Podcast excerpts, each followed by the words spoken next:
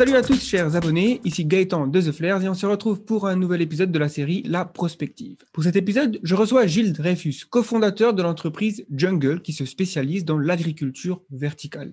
On va parler en détail de cette méthode d'agriculture, de son futur et de l'approche de l'entreprise Jungle. On vous rappelle que vous pouvez regarder cette conversation en vidéo sur YouTube, ici, là, voilà, ou télécharger le podcast directement sur votre téléphone pour pouvoir l'écouter n'importe où. Il suffit de chercher The Flares sur votre application de podcast préférée. Profitez-en pour vous abonner afin de ne pas manquer les prochains podcasts. Si vous avez des remarques ou des interrogations à propos de cet épisode, n'hésitez pas à les inscrire dans les commentaires juste en dessous. On vous souhaite une bonne écoute. C'est parti. Bienvenue, Bienvenue sur le, pod- le podcast de Flair. Donc euh, bonjour Gilles, déjà j'aimerais juste que, euh, ben, avoir un petit peu plus de- d'informations sur vous. Quel est votre parcours? Quand est-ce que vous vous êtes intéressé à l'agriculture verticale? Alors, euh, moi, j'ai travaillé euh, 10 ans dans la, dans la finance. Et un matin de janvier 2015, euh, j'étais assis à mon desk comme d'habitude et euh, je lisais le, Financial Times. euh, et il y avait un article extrêmement intéressant sur la food crisis et comment est-ce qu'on allait nourrir la planète d'ici euh, 2050. C'était une double page extrêmement bien documentée qui relatait surtout de l'aberration du transport alimentaire. Et à la fin, il y avait euh, trois lignes sur euh, l'agriculture verticale, comme une promesse, comme une ouverture, comme un, champ des possibles. Et euh, j'ai eu un choc, j'ai eu une révélation et je me suis euh, très clairement dit que c'était ce que je voulais faire. J'ai beaucoup financé l'entreprise pendant euh, la, première partie de ma carrière. Et en fait, quand j'ai quand j'ai vu ça, j'ai senti que je que c'était mon, mon avenir. Et euh, j'ai commencé à rechercher sur le sujet. Je me suis rendu compte qu'il y avait un professeur émérite de l'Université de Columbia à, New York qui était euh, le père du concept, qui avait écrit un bouquin sur le sujet. Euh, donc j'ai acheté ce livre, je l'ai lu, j'ai trouvé l'email de ce monsieur. Et, et j'ai simulé dans mon email un aller à New York en lui disant que j'arrivais à telle date. J'avais pas de billet d'avion ni rien du tout. Et euh, à l'américaine, il m'a répondu dans l'heure.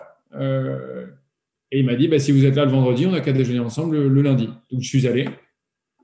Et, euh, et là, évidemment, rencontre déterminante. On a parlé de l'histoire de l'agriculture, des serres, du vertical farming, de, de, de la production alimentaire en environnement contrôlé. Et à la fin du, du moment qu'on a passé ensemble, il m'a demandé ce que je faisais la semaine d'après. Et en fait, il s'avère que la première conférence mondiale sur le sujet avait lieu à Las Vegas. Et euh, il m'a m'a proposé d'aller avec lui. Euh, il m'a trouvé une place et donc j'y suis allé. Donc les, les étoiles étaient quand même plutôt bien alignées. Et euh, quand je suis arrivé là, la première personne qui parlait à cette conférence est la CEO d'une une boîte hollandaise qui s'appelle Priva. Priva est le leader mondial du, BMS, ce qui veut dire Building Management System. Donc, si tu veux construire une tour, un hôtel ou un, ou un, immeuble quel qu'il soit, n'importe où dans le monde, pour que la vie s'y installe, il faut faire circuler l'air et l'eau. Et en fait, cette société est leader mondial là-dedans, à la fois hardware et software. Euh, et cette femme expliquait pourquoi est-ce que sa boîte avait investi des centaines de millions de dollars dans la production alimentaire euh, en environnement contrôlé. Et euh, ben, en écoutant cette femme et la qualité de- des gens qui, qui parlaient à cette conférence, je me suis dit que pour la première fois de ma vie, j'étais au bon endroit au bon moment. Donc, je suis rentré à Paris, j'ai plaqué mon job et je suis parti pendant un an de tour du monde pour essayer de comprendre ce qui existait. Euh, j'ai passé trois mois au Japon, qui est le berceau euh, commercial du vertical farming, euh, pour les raisons évidentes qu'on connaît. pas de terre agricole, très peu de terre agricole, augmentation de la population, problèmes nucléaires et, et- et tout ce qui s'ensuit. Et puis importation de la majorité des produits. Donc les Japonais ont été précurseurs là-dedans. Ensuite, j'ai passé pas mal de temps au Texas. hein. J'ai passé plusieurs mois là-bas euh, parce que d'une manière amusante, le, la tech a été développée au Texas au départ, ce qui est plus le cas aujourd'hui. Parce que en fait, les laits horticoles qu'on utilise, donc le- qui nous permettent de reproduire la photosynthèse en environnement contrôlé, proviennent de, euh, de, de 40 ans de recherche de la NASA qui voulait faire pousser des plantes dans la station spatiale internationale pour que les astronautes qui partaient en mission longue puissent se nourrir de la manière la plus normale possible, entre guillemets. Et euh, j'ai passé du temps à New York où les premières euh, opérations euh, at scale ont, été réalisées. Là, j'y ai rencontré aussi mon associé Nicolas Segui, qui lui, contrairement à moi, était entrepreneur toute sa vie. Il a monté cinq boîtes avant Jungle, dont la dernière qui était la plus significative, qui est la, marque de chaussures euh, Feiwei, qui est la, plus vieille marque de chaussures référencée en Chine que les moines Shaolin portaient. Il a acheté la licence de cette marque en, en 2001 euh, et il a rebrandé et redesigné cette, cette marque jusqu'à vendre un million de paires en, en 2009. Donc, euh, un vrai beau succès. Et, euh, il a exité la compagnie, l'entreprise en 2014. Et sur un orbite parallèle au mien, il s'est intéressé à l'aberration du transport alimentaire et au problème des semences. Et on s'est rencontrés euh, donc sur un rooftop farm à, Brooklyn par hasard. On se connaissait pas. Et on est intellectuellement, ça a bien cliqué très rapidement. Moi, à l'époque, j'habitais à Paris et lui à Lisbonne. Mon idée, après cette année de recherche, c'était de faire une ferme verticale à grande échelle pour la grande distribution en France et la restauration. Et lui, il avait plus l'idée de fournir un one-stop shop technologique, donc le hardware et le software, à des entrepreneurs comme moi. Et comme l'industrie était très jeune à l'époque, euh, euh, eh bien, on a décidé d'assembler nos forces et c'est comme ça qu'est né Jungle. Donc voilà, l'intérêt pour euh, l'agriculture verticale, pour répondre, donc ça c'est mon parcours et, pour répondre à ta question plus précisément, l'agriculture verticale, bah, moi je, je, je, je viens d'une famille euh, assez euh, euh, peu nombreuse, en, peu nombreuse et, mhm. j'ai beaucoup été influencé dans mon enfance et dans mon adolescence par la, la, le cinéma et la littérature et j'ai toujours aimé les gens qui, qui avaient plusieurs vies au sein d'une même existence et qui étaient dans la rupture. Donc des gens qui ont été taxis, qui ont été chefs, qui ont voyagé dans des contrées lointaines. Et donc, j'ai beaucoup été influencé par des protagonistes comme ça et par des gens comme ça. J'ai toujours été excité moi-même par la rupture. Euh, j'ai beaucoup voyagé euh, en Asie et en Amérique du Sud seul, euh, euh dans des contrées lointaines et reculées. Donc, j'aime le j'aime la méditation, j'aime l'histoire, j'aime la migration des populations, j'aime la cuisine. Et, et, en fait, quand quand j'ai lu cet article, et, j'ai une une très bonne relation avec la nature et, elle est, elle est, et avec l'eau aussi, avec l'océan et la mer. Et je, et je quand, j'ai lu ça par rapport à mon histoire, par rapport à la vision que j'ai du monde, il y a quelque chose qui a cliqué et qui était évidente en fait. Euh, et je, je, m'y connais bien en, en, agriculture, je me suis beaucoup renseigné sur le sujet et quand, j'ai compris ce champ des possibles qui avait de produire dans les villes et en environnement contrôlé, ben, je me suis dit que à la fois au niveau intellectuel, à la fois au niveau santé, euh, à la fois au niveau production alimentaire et, de ce qui me touchait moi personnellement, en fait, j'ai senti qu'il y avait quand même euh, une réponse, une promesse et que cette histoire d'agriculture verticale faisait partie de l'équation de, l'avenir de la production alimentaire. les termes qu'on utilise pour parler de ces technologies, donc on a agriculture verticale, est-ce qu'il y en a d'autres ou c'est généralement le standard? L'agriculture verticale n'est pas une technologie en soi. Euh, il faut, faut, je pense qu'il faut définir les termes comme ça, on, mhm. est clair. Euh, la technologie dans l'agriculture verticale n'est pas une fin en soi, elle est un outil. Euh, ce qui est important, c'est la plante. Maintenant, je vais expliquer l'agriculture verticale, l'environnement contrôlé, et ensuite on parlera de technologie si ça te va. donc, l'aspect de l'agriculture verticale, on va essayer de simplifier les choses comme c'est une production qui est destinée à être dans les villes ou près des villes, euh, donc à moins de 100 km de là où c'est consommé globalement, euh, on est intégré au bâti, donc c'est un mètre carré qui est cher, et donc pour l'optimiser, ben, on stack des niveaux les uns au-dessus des autres.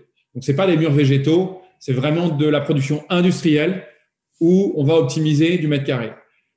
Pour, pour donner une idée à certaines personnes qui n'ont jamais vu ça et qui ne connaissent pas ce concept, eh bien, il faut s'imaginer à la fin du parcours chez Ikea, ou dans un centre de logistique Amazon, et à la place des colis ou des meubles, eh bien, on va remplacer ça par des plantes. Alors évidemment, euh, la hauteur entre les différents niveaux va être réduite, hein, parce que certaines, nous, on a plus ou moins 50 cm entre les différents niveaux de plantes, mais globalement, ça donne une bonne image de ce qui se passe. L'environnement contrôlé, qu'est-ce que ça veut dire? Ça veut dire qu'on introduit tous les éléments naturels extérieurs à l'intérieur. il y a trois recettes de culture principales pour pouvoir avoir une plante qui qui, s'exprime de la meilleure manière possible et qui est la meilleure possible, eh bien, il y a les recettes nutritives. Hein. Donc, euh, on, apporte à la plante un mélange d'eau et euh, de nutriments. Donc, comme ce qu'elle va chercher avec ses racines dans la terre, en fait, et on lui apporte ça. Donc, ça, c'est le premier élément fondamental. Le deuxième élément, c'est la photosynthèse. Hein. Pour qu'une plante se développe, il faut qu'elle réalise sa photosynthèse. Et donc là, grâce à des LED horticoles, hein, euh, on va induire le spectre et l'intensité lumineuse de la lumière du soleil à cette plante. Et chaque plante a besoin d'une recette lumineuse et d'une intensité différente. Et donc ça, c'est notre métier, c'est notre expertise d'aller lui apporter ça. Et la troisième partie qui est la plus intangible mais la plus intéressante, c'est le climat. Et dans le climat, on va avoir une myriade de choses et une myriade de paramètres, mais les principaux sont euh, bah, le- la température, évidemment, l'humidité, euh, l'humidité relative, le- la concentration de CO2, euh, la circulation de l'air et la simulation du vent. Voilà. Typiquement, une histoire un petit peu intéressante, la simulation du vent. Pourquoi? Si tu simules pas de vent en environnement contrôlé, eh bien, tes racines vont pas avoir la même structure et la même force que si tu simulais du vent. Donc, on essaie vraiment de se rapprocher très précisément de ce qui se passe à l'extérieur. Mhm. Euh, ça, c'est un élément fondamental. Alors, on a compris euh, l'agriculture verticale, on a compris l'environnement contrôlé. Maintenant, le moyen de culture. Nous, on utilise l'hydroponie et l'aéroponie selon les plantes qu'on fait pousser. En fait, il n'y a pas une technique qui est mieux qu'une autre. Mhm. C'est la technique s'adapte à la variété de plantes que tu vas faire pousser.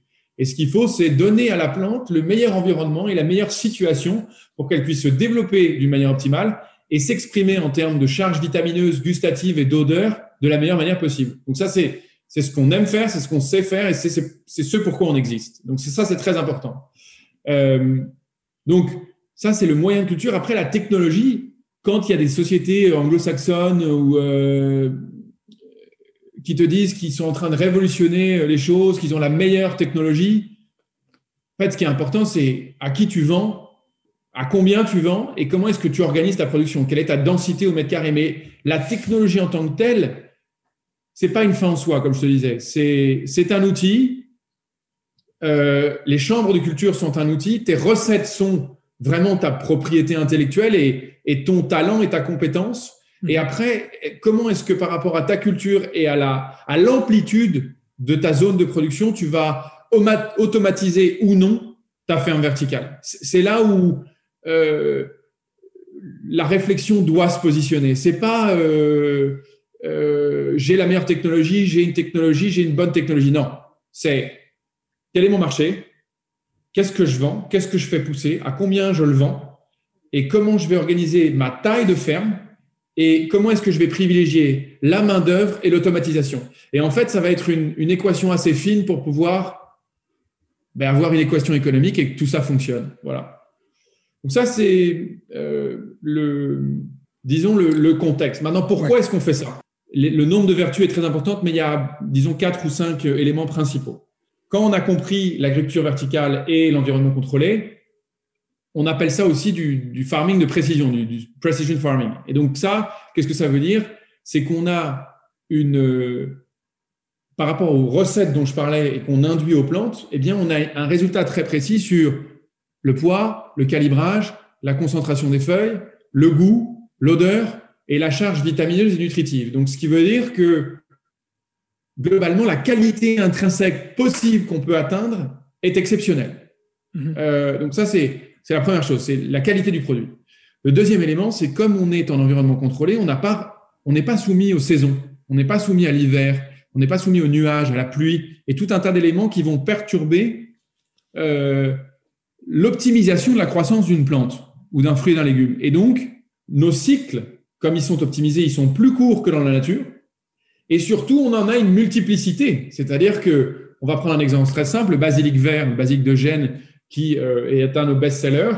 Tu prends en- dans le sud de la France ou dans le nord de l'Italie, qui est l'endroit où il pousse le mieux, euh, ils ont entre 3 et 5 récoltes par an, au maximum 5. Nous, on en a 14. Donc, euh, ça, c'est ce qui exprime et ce qui illustre très, très bien mon propos. Et donc, ce qui veut dire quoi? C'est que l'équation économique qu'on a et la rentabilité qu'on a est beaucoup plus intéressante qu'une exploitation agricole traditionnelle pour cette même plante. Euh, maintenant, effectivement, c'est pas le cas de toutes les plantes. Ça dépend de la région dans laquelle tu te trouves, du pays dans lequel tu te trouves, et d'un nombre de facteurs extrêmement importants. Et on pourra rentrer dans le détail si tu veux, mais je pense qu'on va rester euh, factuel là-dessus.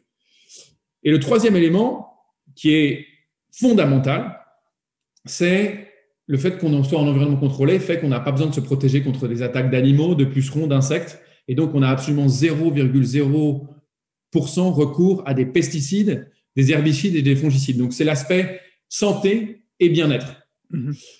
Et euh, ensuite, il y a une quatrième case qui regroupe pas mal de choses. Bah, il y a l'aspect localité, hein, puisqu'on est près de là, c'est consommé, là où c'est consommé, donc on a une réduction du transport qui est considérable.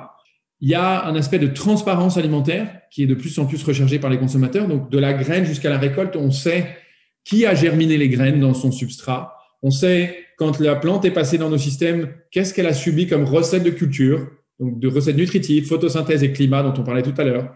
Et quand elle sort et qu'elle est prête à être récoltée, on sait comment est-ce qu'elle va être packagée, dans un packaging d'ailleurs qui est 100% biodégradable. Comment est-ce qu'elle va être mise dans des cartons, conditionnée et acheminée et transportée vers le lieu où elle va être vendue. Donc tu vois aujourd'hui, avec des applications comme Nuka en France, mais d'autres dans d'autres pays, le consommateur veut absolument avoir accès euh, à savoir qu'est-ce qui est bon, qu'est-ce qui est moins bon dans son produit. Et bien ça, nous, on est capable de, de pouvoir fournir ça d'une manière extrêmement lucide, honnête et transparente. C'est pas euh, le terme transparent qui est utilisé d'une manière galvaudée dans l'ensemble de la production alimentaire et dans plein d'industries. Nous, on est vraiment transparent dans notre processus de production. Euh, et puis le dernier élément qui est vraiment très amusant et intéressant, c'est que nos plantes sont vivantes. Qu'est-ce que ça veut dire vivant? En fait, on germine des graines dans un substrat. Ce substrat passe dans le système en tant que tel, donc c'est son environnement naturel. Et la plante est vendue en tant que telle. Ça veut dire que quand le consommateur l'achète, il n'achète pas une plante coupée qui est mis dans un blister en plastique ou, en, ou autre, mais il achète une plante vivante. Donc, il achète une, de la vie végétale, il achète une présence, il n'a pas besoin de le mettre dans son frigo, et surtout, il peut le garder beaucoup plus longtemps. Mais il peut le garder pas plus longtemps pour le garder plus longtemps. C'est qu'en fait, les vertus de ce, qu'on achète d'un produit qui est censé te nourrir, en fait, va délivrer cette promesse. C'est-à-dire que la charge nutritive, le goût et l'odeur va être conservé pendant la durée de, vie de, ce produit. Et typiquement, un basilic, hein, je reprends l'exemple du basilic, peut très largement, notre basilic vert peut durer entre 15 jours et 3 semaines, très largement. Alors qu'aujourd'hui, tu peux même t'acheter un pot de basilic euh, bio ou autre, tu vas quand même très largement, quelle que soit la saison, avoir euh, des feuilles noires au bout de 2-3 jours euh, et devoir le jeter plus rapidement que 15 jours, 3 semaines il y a une matrice environnementale, il y a une matrice d'avantages qui, qui s'offre à nous.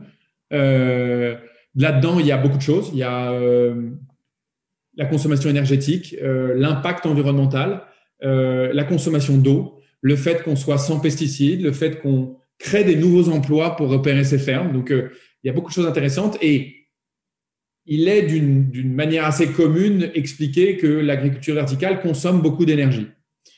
C'est vrai, euh, pour euh, euh, faire fonctionner nos LED et le système de climat, ça consomme de l'énergie. Maintenant, si tu fais une moyenne globale de ce que tu as dans un supermarché dans une année, une année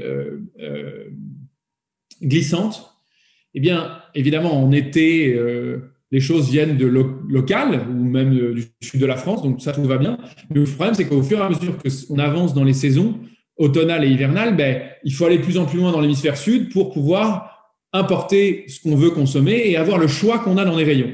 Donc tout ça, le transport aérien, le transport maritime de containers, de devoir récolter des, des, fruits et des légumes quand ils ne sont pas mûrs pour pouvoir les faire mûrir dans des containers ou dans un transport aérien, euh, ensuite de les conditionner dans une chaîne de froid, de les livrer dans des centrales puis dans des magasins, fait que quand même il y a une consommation, et puis sans compter tout le transport qu'il y a dedans et toutes les émissions de, gaz à effet de serre que ça, ça engendre, euh, il est très difficile de réaliser une moyenne pour avoir une, pour se comparer à ça, puisqu'en fait, selon les années, selon les récoltes, selon les problèmes climatiques, selon les, les problèmes de tempête, euh, euh, dans les océans pour pouvoir faire les livraisons, bah, il, y a, des changements et des variations qui sont telles qu'il est quasiment impossible de faire des moyennes là-dessus. Mais on est en train de, de mettre un, cabinet euh, d'audit qui va travailler sur ces sujets. Donc c'est quelque chose qui nous intéresse fondamentalement et qu'on voudrait connaître et qu'on veut savoir et qu'on va savoir.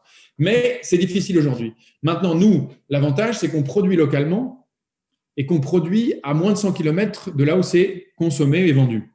Donc, il y a quand même un, sujet, euh, on consomme plus d'énergie, mais on n'en consomme pas beaucoup plus. Maintenant, les LED qu'on utilise, par rapport au marché du vertical farming, on utilise des LED en basse tension, donc on consomme 50% de moins d'énergie que l'ensemble de, de notre compétition. Après, dans la construction des fermes qu'on a, la réflexion d'intégrer euh, des énergies renouvelables euh, est évidemment évidente, de savoir quel fournisseur d'énergie on va utiliser pour pouvoir sourcer notre énergie et faire tourner nos machines est aussi fondamental. Donc ça, c'est la partie énergétique. Maintenant, la partie consommation d'eau, mhm. à Château-Thierry, donc qui est notre première ferme significative, on est à 100% en récupération d'eau de pluie. Donc ça, c'est quand même un élément fondamental.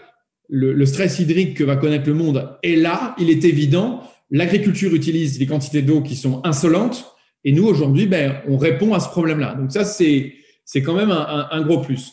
Maintenant, on peut dire oui, mais l'agriculture verticale consomme de l'énergie. OK, ça consomme peu d'eau. Mais en fait, ce qui est quand même important aussi, c'est que là, dans nos cultures, on utilise 0,0% de pesticides. Donc, est-ce qu'il n'y a pas une matrice un peu intelligente à élaborer en disant, OK, ça consomme de l'énergie, mais je consomme pas d'eau et surtout, j'ai pas de pesticides dans mes produits. Donc, en fait, mmh. est-ce que le consommateur va pas vouloir choisir quelque chose, de pas simplement pointer le problème, mais se dire de, réfléchir d'un point de vue d'un ensemble et d'une matrice environnementale et d'une matrice euh, de bienfaits pour l'être humain. Donc en fait, ce qu'on, quand même, ce qu'on s'ingère dans le corps et à quel point ça nous nourrit et à quel point ça a un bienfait pour nous, ça aussi c'est quelque chose qu'il faut réfléchir. Euh, et donc nous, on, estime que la manière dont on produit et ce qu'on fait apporte énormément de vertus et beaucoup plus de points positifs que de points négatifs. Et donc euh, jusque là, euh, on a été pointé du doigt en disant oui, mais ça consomme de l'énergie. Bon, ça va consommer. C'est comme, l'histoire du solaire euh, dans les années 2004-2005. On, on, disait ça coûte cher, euh, c'est pas rentable. Il y, a, une courbe d'apprentissage où les horticoles vont être de plus en plus efficientes et elles vont consommer de moins en moins. Donc, et c'est pareil pour le système de, traitement du climat. Donc, nous, on va vers une optimisation constante. On a ça en tête. Et donc, cet élément-là ne va faire que baisser euh, et ne va faire que coûter moins cher à l'exploitation pour avoir une qualité de ce qu'on produit qui va toujours aller euh, dans un sens qui est meilleur. Donc, euh, en fait, et puis quand tu t'attaques à une nouvelle, à de l'innovation et une nouvelle industrie, ben, il y a forcément des choses qui sont à la traîne. Nous, on a dû gérer des choses comme l'agronomie, la tech, les ressources humaines, parce qu'on a créé des nouveaux jobs pour opérer ces fermes et, la modélisation financière, parce qu'il fallait parler à la grande distribution et, et avoir des modèles rentables. Et donc, effectivement, on n'a pas pu s'occuper de tout tout de suite, mais ces, sujets et ces projets sont complètement dans la conscience collective de Jungle et on va toujours aller vers l'optimisation. Parce que c'est, on ne peut pas être une boîte à impact euh, concernée par l'environnement et ne pas traiter ces sujets. Donc c'est quelque chose qui est euh, dans, nos, dans, nos, dans notre esprit, dans notre cœur et, et dans l'ADN de Jungle. C'est un procédé qui est clairement euh, voilà, positif, comme tu l'as dit, si on pèse le truc sur la balance. Et euh, ce qu'il y a de bien, c'est que si on prend juste le, le, la critique de, de, dire que ça consomme beaucoup d'énergie, euh, c'est aussi quelque chose qui peut être traité à la source si euh, vous utilisez des, des, énergies renouvelables pour alimenter les LED, par exemple. Donc, c'est un truc qui peut être directement taclé comme ça à la source en, en, avec une, une méthode. Quoi. au niveau de, de ce qu'il est capable, ce qu'on peut faire pousser aujourd'hui dans, les fermes agricoles euh, euh, verticales. Quelles sont les limites euh, Ce qu'on peut se dire, effectivement, ça peut. Parce que l'image généralement qu'ont les gens, je pense, euh, c'est que ben on, peut faire pousser des laitues, des, des, salades, et que si on imagine, je sais pas, des, plantes plus complexes, c'est là où on trouve les limites. Euh, déjà, Jungle, quels sont les produits que vous proposez quel est le, le futur de, euh, de, de, ce qu'on pourrait envisager euh, faire pousser Alors, les nous, fruits et légumes? on... Donc nous, aujourd'hui, en tant que tel, et je, je vais répondre à l'ensemble de ta question parce qu'il y a plusieurs questions dans la, dans la même question. Aujourd'hui, on fait pousser des, des, salades, des herbes aromatiques, des jeunes pousses, mais aussi des tomates cerises. Euh, mais Jungle n'est pas seulement actif dans l'industrie alimentaire, mais aussi dans l'industrie du parfum et de la cosmétique. Donc, on fait pousser des fleurs rares ou moins rares ou des plantes mm -hmm. euh, qui sont destinées à l'extraction et pour extraire une huile essentielle qui va être ensuite intégrée dans des recettes de parfum ou de crème ou de produits cosmétiques euh, dans son ensemble. Donc euh, voilà, ça c'est ce que Jungle fait aujourd'hui. Tout est possible. Euh, la limite, elle est, la limite, elle n'est pas agronomique, elle est économique. C'est-à-dire que globalement, on peut faire pousser tout type de plantes. Maintenant, c'est selon le l'équation économique, elle, se résume à, je vais essayer de le faire de manière simplifiée, mais c'est dans quel pays es-tu? Combien coûte le mètre carré du bâti dans lequel tu te trouves? Combien coûte le kilowatt-heure que tu vas recevoir du réseau? Euh, Combien coûte la main-d'œuvre que tu utilises pour faire tourner tes fermes? Et à qui t'adresses-tu? Est-ce que tu t'adresses à la grande distribution? Est-ce que tu t'adresses au food service? Est-ce que tu t'adresses à la parfumerie? Est-ce que tu t'adresses à, à la pharmaceutique? Et par rapport à cette équation, est-ce que tu as une équation économique qui est viable? Parce que agronomiquement, tu peux faire pousser tout ce que tu veux. Alors, tu vas pas mettre un citronnier ou un oranger dans une ferme verticale parce que ça montre à 2 mètres ou à 3 mètres. Donc là, tu vas pas avoir d'équation euh, économique. Mais il y a énormément de végétaux qui ont euh, la physionomie, donc la, hauteur, la largeur, euh, et aussi la durée de croissance, c'est-à-dire le, temps qu'un cycle de croissance et récoltable va, va prendre, mhm. euh, et qui sont donc éligibles à, être, à, pousser dans une ferme verticale. Et nous, donc, on est très intéressés par tout ce qui est baies, donc fraises, framboises, mûres, myrtilles, qui sont des plantes, des, fruits à haute valeur ajoutée qui sont vendus toute l'année ronde dans les supermarchés. On s'intéresse aussi à ce marché des, mini-légumes, hein, donc les poivrons, les piments, euh, les aubergines, les concombres. Euh, donc, voilà, ça c'est tout typiquement, à la fois sur les fruits, sur les légumes, les, légumes feuilles. Hein, donc, dans la salade, il y a euh, roquette, cresson, épinards, mâche. Dans les herbes aromatiques, il y a tout le spectre possible et imaginable de ce qu'on peut connaître, mais aussi des plantes médicinales. Euh, et dans les jeunes pousses, bah, c'est les aromates, un cycle de maturité qui est différent et avec des vertus qui sont différentes. Donc, tu vois quand même que, et, dans les industries euh, euh, parallèles qu'on a décidé de traiter et, d'aborder avec Jungle, comme les parfums, bah, le champ des possibles, il est, il est extrêmement important. Et là, on pourra peut-être en parler après plus en détail, mais on peut même stimuler dans les plantes des expressions qui vont être plus fortes que ce qui se passe dans la nature. Donc, on a des avantages. On a un, portefeuille et un champ des possibles et une palette de couleurs qui est, qui est très importante. Et surtout, on a des avantages et des vertus qui sont dans l'expression de la plante euh, et dans le stress qu'on va induire à la plante qui peuvent être euh, euh, même supérieurs que ce qui se passe en, dans la nature. Donc, sans modifier hein, le génome ni l'ADN de la plante. Hein. Ça, c'est très attention. On ne fait pas de modification génétique chez nous. Mhm. Ouais, c'est juste une question vraiment d'optimisation de la plante dans les conditions optimales des choses qu'on ne trouve pas dans la nature, puisque ben, forcément la nature elle est capricieuse, il y a, toujours des, choses qui peuvent arriver. Donc tu as parlé un petit peu aussi d'automatisation. Oui.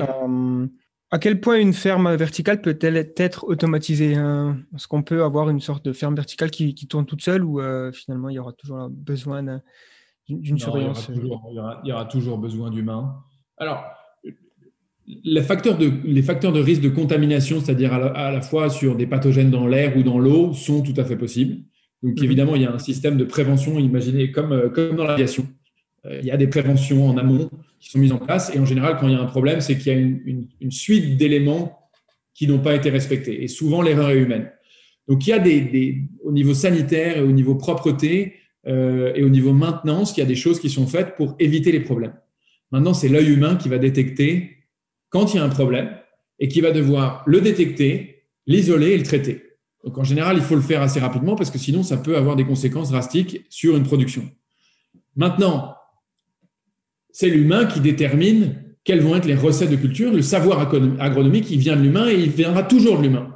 Et on peut avoir un niveau d'intelligence artificielle, de caméras, de capteurs, de senseurs partout dans la ferme la personne qui va l'analyser ça in fine et qui va mettre en place cet outil, c'est-à-dire en amont et en aval, c'est l'humain. Donc euh, l'humain n'est pas remplaçable dans une production agricole. Il s'agit de vie végétale. Donc on n'est pas en train de, parler de choses du futur où tout va être fait par des machines et des robots. Pas du tout. On aura toujours besoin d'humains. Par contre, il y a des tâches comme la germination, euh, qui sont des tâches qui sont compliquées, qui sont longues. Et nous, comme on produit 10 euh, bah, millions de plantes par an dans dans nos fermes. Et donc, si tu dois germiner 5, euh, graines pour le basilic, 10 euh, graines pour la coriandre, 8 euh, graines pour les tomates cerises, bah, il y a des tâches comme ça qu'il faut automatiser. Donc, c'est une réflexion intelligente entre le coût de la main-d'œuvre, le coût d'une action humaine sur une tâche versus le coût de l'automatisation, c'est-à-dire d'acheter et de payer un capex en amont sur une, sur une machine et à partir de quand est-ce que cette machine peut être amortie et peut avoir un sens financier versus la main humaine et la pénibilité que cette main humaine va avoir à réaliser la tâche. Donc c'est une équation intelligente, c'est une réflexion et c'est une équation qui est de bon sens et économique. Typiquement, euh, à Jungle, ça ressemble à quoi une. Euh, enfin, par exemple, la, taille des bâtiments en question, c'est. Euh, alors là, la, ferme qu'on a à Château-Thierry, c'est 3800 euh, mètres carrés au sol. Euh, donc c'est un grand hangar de logistique. Hein. c'est, euh, il faut imaginer, comme je te disais, soit un, un, hangar de Amazon. Hein. on a vu tous ces images où il y avait des, des colis sur des dizaines de mètres euh, avec différents étages et des, des, des, des, robots ou des machines qui venaient chercher les colis selon les commandes. Eh ben, euh, il faut imaginer un, centre comme ça. Euh, et sur les 300, 3800 mètres carrés, on a 10 mètres de hauteur euh, sous plafond, donc c'est quand même assez haut. Et ce qui nous donne une surface nette de culture qui fait à peu près 5500 mètres carrés. Alors, là, la question qu'on peut se poser, c'est euh, OK, donc on a 3800 mètres carrés au sol et on a 5500 en net de, culture, de, de, surface de culture. Et donc, en fait, on fait même pas du x2 par rapport à la surface au sol? Est-ce que l'avantage de la verticalité est vraiment là? Bon, ça, c'est une bonne question. Alors là, on rentre dans le détail. C'est seulement la moitié de ces 3800 mètres carrés, donc 1900 mètres carrés, qui sont dédiés à proprement à la culture, à nos tours de culture et à notre environnement de culture. Euh, et alors, tu vas me dire, mais à quoi sert le reste? Eh bien, le reste, c'est ce qu'on appelle la service area, donc l'endroit où on va germiner les graines, nettoyer euh, les plateaux de culture, c'est-à-dire mmh. constamment, parce qu'évidemment, à chaque fois qu'il y a eu une récolte, ben, il faut nettoyer les plateaux. Quand les plantes sortent de la, de de production et qu'elles sont, sont récoltables et qu'elles sont prêtes à être vendues et consommées, eh bien, il faut les mettre, il faut les packager, il faut les mettre dans des cartons pour qu'elles soient acheminées vers les centres logistiques ou vers les magasins. Et donc, tout ça, tous les flux en amont et en aval ont besoin d'espace. Donc, en gros, il y a à peu près sur les 300 800 mètres carrés, la moitié qui est dédiée à la production et la moitié qui est dédiée à la, à la, manutention dans son, ensemble. Donc, voilà un petit peu comment est organisé une ferme. Après, sur la production en tant que telle, ben, il faut imaginer des tours qui sont indépendantes les unes des autres parce qu'on fait pousser des plantes différentes qui sont soumises à différentes conditions climatiques, euh, différentes conditions lumineuses et différentes conditions nutritives. Et donc, il faut imaginer qu'il y a euh, entre 15 et 18 niveaux de culture dans ces tours de culture. Et, et là, en fait, à l'intérieur, euh, on a un ascenseur qui est automatisé et qui va emmener les plateaux très précisément là où on veut que telle variété soit cultivée, qu'elle subisse telle nutrition, telle photosynthèse et tel climat. Donc voilà, c'est euh, et ça effectivement, c'est organisé par des plans de production qui sont faits humainement, mais ensuite la partie automatisation euh, pour pas qu'il y ait forcément de main humaine qui rentre dans ces tours de culture, et il y a une grosse partie qui est automatisée. Et les, produits, finalement, vos, enfin, les, clients de Jungle, euh, donc tu, as mentionné les parfums, l'aromatiques. Euh, est-ce que aussi euh, on trouve vos produits en grande surface ou c'est pas encore le cas? Oui, oui, on, est, on est, on est vendu aujourd'hui chez Monoprix et chez, chez Intermarché. Donc la grande distribution est, et, fait complètement partie de notre stratégie. Et, et, ces deux maisons sont, pour l'instant en France, les, nos partenaires privilégiés et les gens avec lesquels on, aime et on a envie de travailler. Est-ce qu'au niveau des prix, euh, aujourd'hui, euh, ça a atteint l'équivalent de ce qu'on trouve euh, donc en agriculture conventionnelle ou c'est encore un premium peut-être? Je sais pas. Non, alors ce qui est intéressant, c'est que nous, on savait que on voulait, on voulait proposer un, un, produit qui avait des vertus et une qualité qui était supérieure à ce qui existait ou équivalente à ce qu'il y avait de meilleur sur le marché.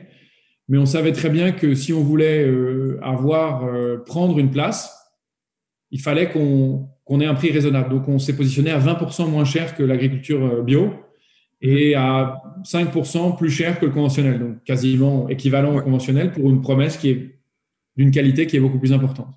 Voilà, donc c'est pas euh, c'est pas un truc de bobo pour les villes avec un pouvoir d'achat important. Non, c'est vraiment quelque chose de d'industriel et nous on a envie de pouvoir offrir euh, cette qualité là à, à la plupart euh, des consommateurs et donc, nous, en fait, ce qui a séduit aussi les, clients avec lesquels on travaille, donc Monoprix Intermarché, c'est qu'on a une, une promesse d'une qualité, d'un goût constant toute l'année ronde, à un même prix, et tout ça sans pesticides. Et en fait, ce qui a attiré les, clients avec lesquels on travaille, et, nos, et, leurs consommateurs, hein, et, les consommateurs en général, c'est que, en fait, c'est une nouvelle catégorie. Ça n'existe pas d'avoir ça. D'avoir. Euh, donc, nous, on, on, remplace rien. On va pas faire une révolution comme certains. Euh, ose le dire, parce que c'est quand même culotté de, parler de révolution dans, l'agriculture. Nous, on préfère pas du tout avoir cette posture. On trouve ça un petit peu ridicule même. Euh, simplement, on est dans un contexte où il y a des problèmes dans l'agriculture actuelle, hein, dans la terre. Il y a des gens qui font les choses très très bien. Il y en a, il y a des histoires qui sont un peu moins joyeuses, comme tout le monde le sait. Et le but n'est pas de critiquer ça, c'est juste un état de fait.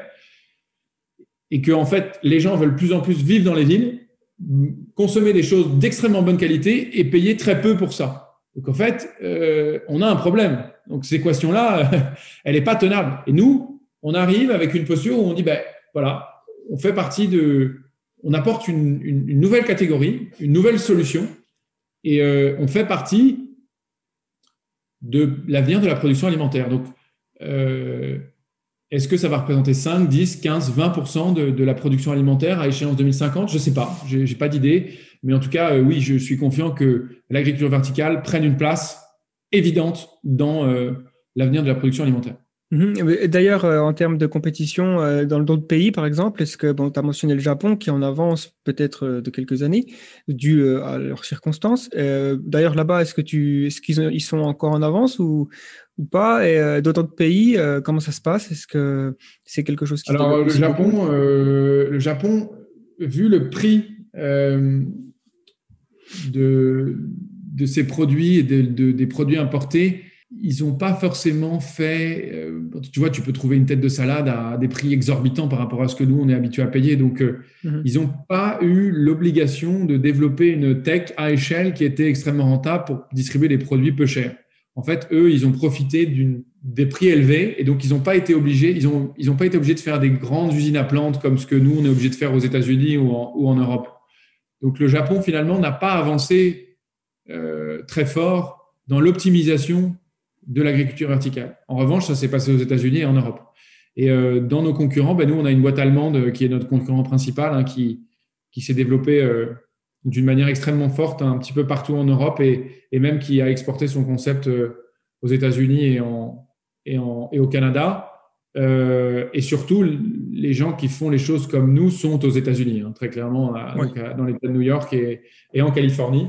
Euh, maintenant, en France, il y a beaucoup, euh, grâce à notamment à Paris, à la mairie de Paris, des, initiatives d'agriculture urbaine. Mais mm-hmm. encore une fois, c'est quelque chose qui est très différent de ce que nous on fait. L'agriculture verticale est à différencier de l'agriculture urbaine et elle est bien différente à bien des égards. Donc, il ne faut pas euh, mettre tout dans la même case.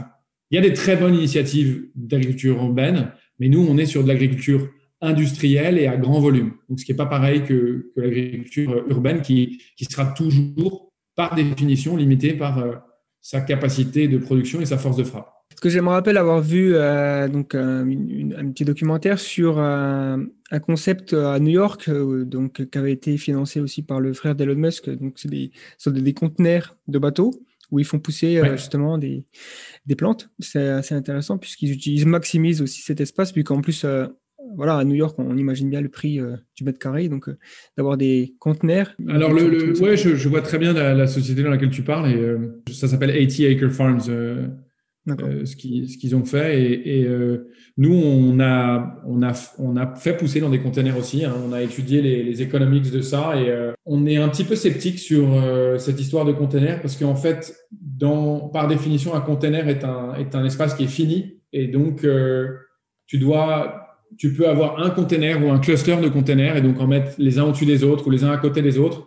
Tu devras toujours avoir une unité de traitement nutritif et de traitement de l'air. Donc, tu vas pouvoir vraiment activer des économies d'échelle. Donc, il y a des containers qui sont dans la ville où il y a même des, sociétés comme cette société allemande dont je te parlais qui fait, qui fait, qui produit dans le magasin à travers des petits frigos qu'ils installent dans le magasin. Mais hmm. c'est pareil. C'est qu'au niveau économique, il y a, il y a de la problème de maintenance, de, de coûts, de, de, de, de main d'œuvre. Enfin, voilà, il y, a, il y, a, beaucoup de challenges qui, à, notre sens, sont, sont à aborder. Et c'est pour ça que nous, on a décidé d'aller vers la voie de, de, de la, de la production euh, industrielle et de l'activation des économies d'échelle. Mais euh, bon, euh, nous, on ne détient pas 100% de la vérité. Il y a, il y a des pays qui, qui ont des, des, équations économiques qui sont différentes, des prix des mètres carrés qui sont différents, des énergies qui sont différentes. Et nous, ce qu'on veut, c'est qu'il y ait plein d'initiatives qui fonctionnent et que cette, cette dynamique et cette, cette machine et, et cette, cette, cette, promesse de l'agriculture euh, liées à la technologie se développent sous, tout un tas de formes. Et nous, on est, euh, on est très heureux qu'il y, ait des sociétés qui soient même concurrentes de nous, qui, euh, qui, qui, prospèrent et qui réussissent parce qu'en fait, on se bat pour la même, la même chose et le même, et le même combat, c'est que on puisse avoir accès dans les villes et, en, et même en dehors, en plus grand nombre, à des, à des végétaux, des fruits et des légumes qui nous nourrissent et qui sont d'une extrême qualité avec le, et avec pas de, pas de chimie et pas de choses négatives pour le, corps humain. Donc, pour l'agriculture euh, conventionnelle, est-ce que les, enfin, tu as, dit des retours d'agriculteurs, qu'est-ce qu'ils pensent de cette nouvelle, de ce nouveau procédé Est-ce qu'ils sont inquiets? Est-ce qu'ils sont optimistes aussi? Est-ce que les deux peuvent coexister de manière bénéfique? Bah, Nous, je n'ai pas vraiment raconté à partir du moment où on a créé Jungle ce qui s'est passé, mais on, a aussi beaucoup passé de temps avec des agriculteurs et notamment deux qui nous, qui nous ont beaucoup aidés à, à, faire attention à ne pas faire des grossières erreurs sur qui on était et qui on allait devenir, c'est-à-dire euh, la posture qu'on devait prendre. Et quand je te disais tout à l'heure, euh, révolutionner l'agriculture, c'est typiquement ça, c'est-à-dire que il y a des gens qui se battent 7 jours sur 7 depuis des générations pour euh, produire de l'alimentaire. Donc nous, on a un grand respect pour ça. On a tout appris et tout fait grâce à la connaissance de ces gens-là, c'est-à-dire l'environnement contrôlé. Hein, ça vient de, siècles et des siècles de, connaissances agronomiques et, euh, euh, et, agricoles. Euh, et donc, on, ne prétend pas être mieux au-dessus qu'un agriculteur. Vraiment, on a, un, on a, un, énorme respect et toute la connaissance qu'on utilise vient de là. Maintenant, comme je l'ai dit, il y a des problèmes, il y a des sujets. Il y a beaucoup d'agriculteurs qui en ont conscience et qui, et qui respectent, euh, qui sont de plus en plus ouverts à ces méthodes de production. Il y a un grand nombre d'exploitations agricoles qui sont en hydroponie depuis euh, des dizaines d'années. Ça existe depuis, euh, depuis très longtemps. et il y en a d'autres qui sont farouchement opposés, hein, comme de toute innovation, et qui ont l'impression qu'on va leur prendre des parts de marché, alors qu'on fait des choses différentes. Et comme j'expliquais, on est un, un, produit qui est complémentaire. D'ailleurs, le terme de purement franco-français, hein, qui caractérise l'hydroponie et qui, est le hors-sol, euh, ça a été euh, créé par, euh, qui est un terme très péjoratif dans l'absolu. Hein. effectivement, il y a des gens qui font du hors-sol et de l'hydroponie et qui, qui veulent de l'optimisation. Hein, il y a des sociétés hollandaises, il y a des sociétés en dehors de France qui, qui mettent très peu de nutriments et qui veulent vraiment avoir une équation économique la plus rentable pour eux, dans des endroits où il y a peu de soleil donc effectivement, il y, a, des choses qui sont faites aussi dans l'hydroponie qui sont très mauvaises. Hein. voilà, c'est donc après c'est de pas euh, tout mettre dans le même sac sur l'hydroponie, de pas euh, avoir des, idées préconçues sur la manière dont les choses sont faites et d'avoir une lecture bien précise et d'avoir une connaissance de ce qui est réalisé. Nous chez Jungle, on veut que la plante s'exprime de la meilleure manière possible. Donc on met les moyens pour que ça soit le cas. Euh, et il y a beaucoup d'agriculteurs qui, ou de, personnes qui ont une mauvaise connaissance de ce qu'on fait, qui mettent tout dans le même sac. Comme si nous, on disait, euh, euh, tous les agriculteurs mettent plein de pesticides. Ce serait un petit peu bête et réducteur. Il y a des gens qui font de l'agriculture d'une certaine manière et d'autres qui la font d'une autre manière. Nous, on fait du, de l'hydroponie, on fait de l'agriculture verticale en environnement contrôlé et on sait et on peut prouver que ce qu'on fait est d'une extrêmement grande qualité et que notre méthode de production a des vertus. Et donc, euh, il y a des gens qui seront pour, d'autres qui seront contre. Et ce qui est important, c'est de respecter tout le monde. Et nous, c'est ce qu'on a fait jusqu'à maintenant. Et on va continuer comme ça. Mais on compte euh, effectivement euh, faire en sorte que de plus en plus de consommateurs puissent avoir accès à nos produits parce qu'on estime qu'elles ont des vraies vertus. Est-ce que dans le futur, voilà, en 2050 par exemple, hein, si on, se projette, on peut envisager qu'on puisse avoir ce genre de, de ferme verticale carrément dans les bâtiments euh, résidentiels, c'est-à-dire que, je sais pas, c'est juste un scénario que j'ai imaginé comme ça. Euh, par exemple, euh, dans les nouveaux, des nouveaux développements immobiliers, il y a un étage qui soit consacré à la production locale de ces de, ce type de nourriture et qui pourrait servir à nourrir les personnes qui vivent c'est compliqué parce que c'est toujours l'appétit financier de développeurs immobiliers. On est toujours à la merci de ça. Est-ce que euh, le monde va tellement changer qu'on ira dans ces choses positives de dire on dédie euh, une surface de mètre carré qui est chère dans une ville pour pouvoir produire des aliments? J'espère. Je crois qu'on n'y est pas aujourd'hui. Mais j'espère que ce paradigme-là va changer. Mais très clairement, aujourd'hui, on doit s'adapter. C'est pour ça que je, mets bien une distinction très claire entre l'agriculture urbaine et l'agriculture verticale. C'est-à-dire que tu peux pas faire de l'agriculture verticale et urbaine dans le centre-ville parce que le prix du mètre carré, il n'est pas possible. Tu n'as pas d'équation financière. Donc, c'est pour ça que nous, on estime que d'aller à entre 50 et 100 km de la ville, tu as un prix du mètre carré qui baisse drastiquement. Et là, tu peux avoir une équation économique intelligente. Et d'être à 1 km ou à 10 km ou à 80 km de là où c'est consommé, c'est un faux sujet. Parce que le coup de fourche, c'est-à-dire de mettre de la marchandise agricole dans un camion, que ce soit à 10 ou à 80 km, le coût ne change pas drastiquement et les émissions de gaz à effet de serre sont quasiment égales. Donc, euh, en fait, nous, on préfère se retirer un peu, mhm. mais faire quelque chose qui a du sens et qui est sustainable sur le long terme, donc où il y a une vraie sustainability, mhm. plutôt que de raconter une histoire marketing euh, de produire dans la ville qui va pas tenir. Voilà, c'est un peu ça la posture qu'on a.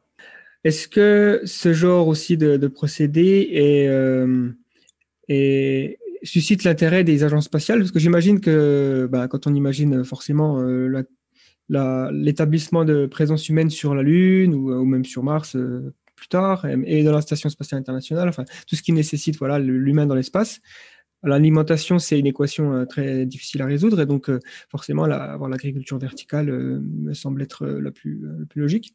Est-ce qu'il y a eu déjà des recherches de fait? Je crois que tu en as parlé un peu. Bah, évidemment, comme je te disais, la, la, recherche sur les LED horticoles, c'est 40 ans d'histoire de, la NASA qui a testé ce qu'on appelait les High Pressure Sodium Lamps, donc les, lampes HPS qui sont l'ancêtre de la LED, pour pouvoir faire pousser des plantes dans la station internationale spatiale internationale pour nourrir le plus près de ce qu'un astronaute peut connaître sur Terre ben, dans l'espace, et donc qui, puisse se nourrir le plus normalement possible, et donc avoir un moral et une psychologie et, et, un, et, une charge nutritive qui va faire qu'il va pouvoir être efficace dans son, dans son rôle d'astronaute. Euh, maintenant, nous, on a fait en tant que, au tout début de Jungle, on a participé euh, en Allemagne avec le centre spatial allemand euh, à un workshop sur l'avenir de la production euh, alimentaire dans l'espace. Donc, euh, c'est des sujets qui sont, ça a été testé dans des zones, dans des contrées extrêmement froides et lointaines euh, en Antarctique, dans les, dans les, dans, au pôle Nord, où des containers ont été installés par les agences spatiales pour pouvoir voir à quel point est-ce que dans des, dans des conditions extrêmes, comment est-ce que la production alimentaire pouvait réagir et comment est-ce que l'environnement contrôlé pouvait avoir un, un, un impact il y a beaucoup de, sociétés euh, qui travaillent sur des bases vie, euh, sur euh, des explorations pétrolières, minières, qui ont besoin de, dans des déserts, dans des zones où il n'y a pas de nourriture qui pousse, qui ont exploité de la production alimentaire en, environnement contrôlé aussi. Après, oui, les agences spatiales sont concernées par ça. Oui, c'est une solution pour, pour la Lune, pour Mars et pour tout ce qui est en train d'être constitué. Maintenant, nous, Jungle, Intellectuellement, bien évidemment, qu'on est intéressé à ça, mais ce qui nous concerne aujourd'hui, c'est quand même la Terre. Euh, et ce qu'on va faire euh, dans, les, dans les 5, 10, 20 années à venir pour répondre aux problèmes qu'on a déjà ici. Voilà, c'est quand même, euh, nous, notre focus principal. Maintenant, oui, il y a des choses qui sont faites, il y a des choses qui vont être faites. L'exploration pluriplanétaire est en marche. Mm-hmm. et peut-être que dans les années à venir, Jungle s'intéresserait à ça. Pour l'instant, on, on se focus sur notre planète et, nos compatriotes humains qui sont, qui sont ici. Mhm, bien sûr. C'est juste que ça arrive aussi que l'espace offre tellement de, contraintes que les solutions qu'ils ont trouvées euh, dans ces contraintes-là euh, permettent des fois de faire des choses sur Terre. Et donc, euh, ça pourrait, il pourrait y avoir un effet. et donc, dernière question qui est une question euh, voilà, qui ne concerne pas directement l'agriculture verticale, mais l'agriculture cellulaire. Est-ce que, euh, voilà, selon toi, ça fait partie de l'avenir alimentaire euh, aussi, en, complément enfin, Donc là, ça concerne la, viande, hein, donc faire pousser de la viande, encore une fois, dans un environnement contrôlé. Dans, le cas de l'agriculture cellulaire, c'est dans un bioréacteur, etc. Est-ce que tu suis aussi de près ça, vu que tu t'intéresses aussi à l'avenir alimentaire? Bien sûr, ça m'intéresse fondamentalement. tout ce qui est production d'insectes, nous, on est très proche d'une bah, d'une société qui s'appelle Insect, euh, qui, sont euh, nos, amis avec lesquels on, échange énormément. Donc tout ce qui est euh, innovation alimentaire m'intéresse fondamentalement et intéresse Jungle aussi très très fort. alors tout ce qui est viande et, et, production cellulaire, bah, l'aberration de la production bovine est quelque chose, surtout sur la consommation d'eau et sur sur son transport connaît bien des problèmes et bien des sujets. Donc il y a, il y a un vrai élément euh, euh, sur ces viandes végétales et sur, ces, euh, sur cette production cellulaire comme tu parles. Maintenant, il faut faire attention aux limites de cette agriculture puisque quand même, euh, il y a une grosse partie de, de, de, soja et de, et de céréales qui sont introduites dans ces, dans, dans ces, euh, dans ces recettes de viande végétale qui sont euh, pas tout à fait nettes dans leur sourcing. C'est-à-dire que euh, aujourd'hui, ce qui va nourrir l'industrie bovine, pour produire de la viande, c'est du soja et c'est des céréales qui vont être utilisées peut-être avec des OGM, peut-être avec des pesticides. Et donc, est-ce que euh, il, faut, il faut être sûr que la production agricole qui va nous permettre de réaliser ces viandes végétales est propre et correspond à, des, à des normes et à des régulations qui, qui vont être positives pour nous. Parce que si on arrête de produire de la viande qui, par son essor, doit consommer du végétal qui a été, qui est mauvais pour la santé et qu'on ingère indirectement euh, de champs qui n'ont pas fait les choses comme il fallait, euh, et qu'on fait ça pour de la viande végétale, est-ce que vraiment ça a un intérêt? Voilà, donc c'est de cadrer euh, la réflexion qu'il y a derrière et de savoir vraiment dans cette viande végétale qu'est-ce qu'il y a, mhm. comment est-ce que c'est produit et où est-ce que ces entreprises comme euh, Impossible euh, et, et, les autres sourcent leurs matières premières pour faire ce produit-là. Donc, moi, je suis complètement pour. Je suis ça. Je pense que ça a une, une place évidente. Le, le, le, mouvement du, du, végétarianisme, du véganisme est quelque chose de, euh, de très inspirant, euh, de, fondamental pour le monde dans lequel on vit aujourd'hui. Mais il faut, faire il faut quand même faire attention euh, de, la manière dont tout ça fonctionne. Voilà. Donc, je, suis pour, ça m'intéresse fondamentalement, mais je, suis précautionneux quant, au sourcing et, et, à la, et à la réflexion et à l'honnêteté euh, qu'il y a derrière euh, toutes ces sociétés. Oh, il y a l'agriculture, euh, donc effectivement, euh, les plantes, euh, la viande issue de, de, de, végétaux, et mais il y a aussi le, le la, la, viande faite à partir de cellules animales directement. donc il n'y a pas d'animal qui est mis au monde et qui est élevé, mais on prend juste les cellules. Et grâce à des molécules, on, ouais. on en reproduit d'autres. Ouais. Donc ça, c'est très récent. Enfin, ça, ça, ça je, je, dois dire que je préfère pas donner l'opinion parce que je m'y connais moins bien. Et, et donc, je, je, parlais plus de, de, de, ces sociétés qui utilisent des céréales plus que mmh. de, de, la partie moléculaire. Comme Beyond Meat. Je préfère pas m'exprimer parce que ma connaissance est, est limitée. Ouais, non, mais très, très bien. Ben, il y a... Hum, il y a notamment une, une association en France, euh, Association française pour l'agriculture cellulaire, qui a, qui a, qui a quelques, peut-être un an ou deux, et euh, qui, qui, travaille là-dessus. Voilà, voilà. Bah, écoute, je te remercie beaucoup en tout cas. Euh, pour les gens qui nous écoutent et qui aimeraient en savoir plus, aller plus loin, est-ce que tu recommandes certaines sources? Est-ce que aussi euh, le site, euh, donc, euh, où est-ce qu'on peut trouver plus d'informations sur Jungle? Est-ce que ah, vous recherchez notre présence, notre présence internet est mauvaise, ah. que ce soit les, réseaux sociaux et notre site n'est pas à l'image de ce qu'on fait. on a, on a beaucoup de sujets à attaquer et je suis en train d'engager de, une responsable de la communication qui est, qui a un, un, job absolument qui devient plus que fondamental et crucial dans l'avenir de, de, de, Jungle, mais non, notre site internet n'est pas euh, très révélateur de, qui on est, de ce qu'on fait. Par contre, euh, bah, il y a, un, blog et une entreprise qui s'appelle Agritecture aux États-Unis qui, recense pas mal d'initiatives et qui donne des news sur euh, l'agriculture urbaine verticale au niveau mondial. Donc ça, c'est un, une source d'inspiration qui, peut être intéressante. Il y a des sites comme euh, Horty Daily, qui sont des, gens qui relatent de, beaucoup d'informations quotidiennes euh, sur euh, les news dans euh, notre espace, dans l'agriculture sous serre, dans toutes les initiatives urbaines et, verticales aussi qui, peuvent être intéressantes.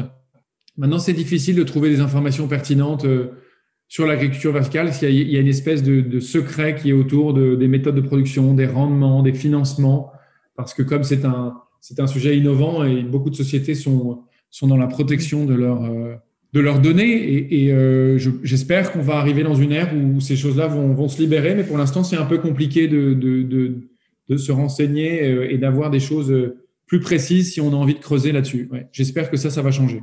En tout cas, nous, on est, on est pour le changement de, de, cette, ce paramètre et on serait très heureux de, de communiquer beaucoup plus.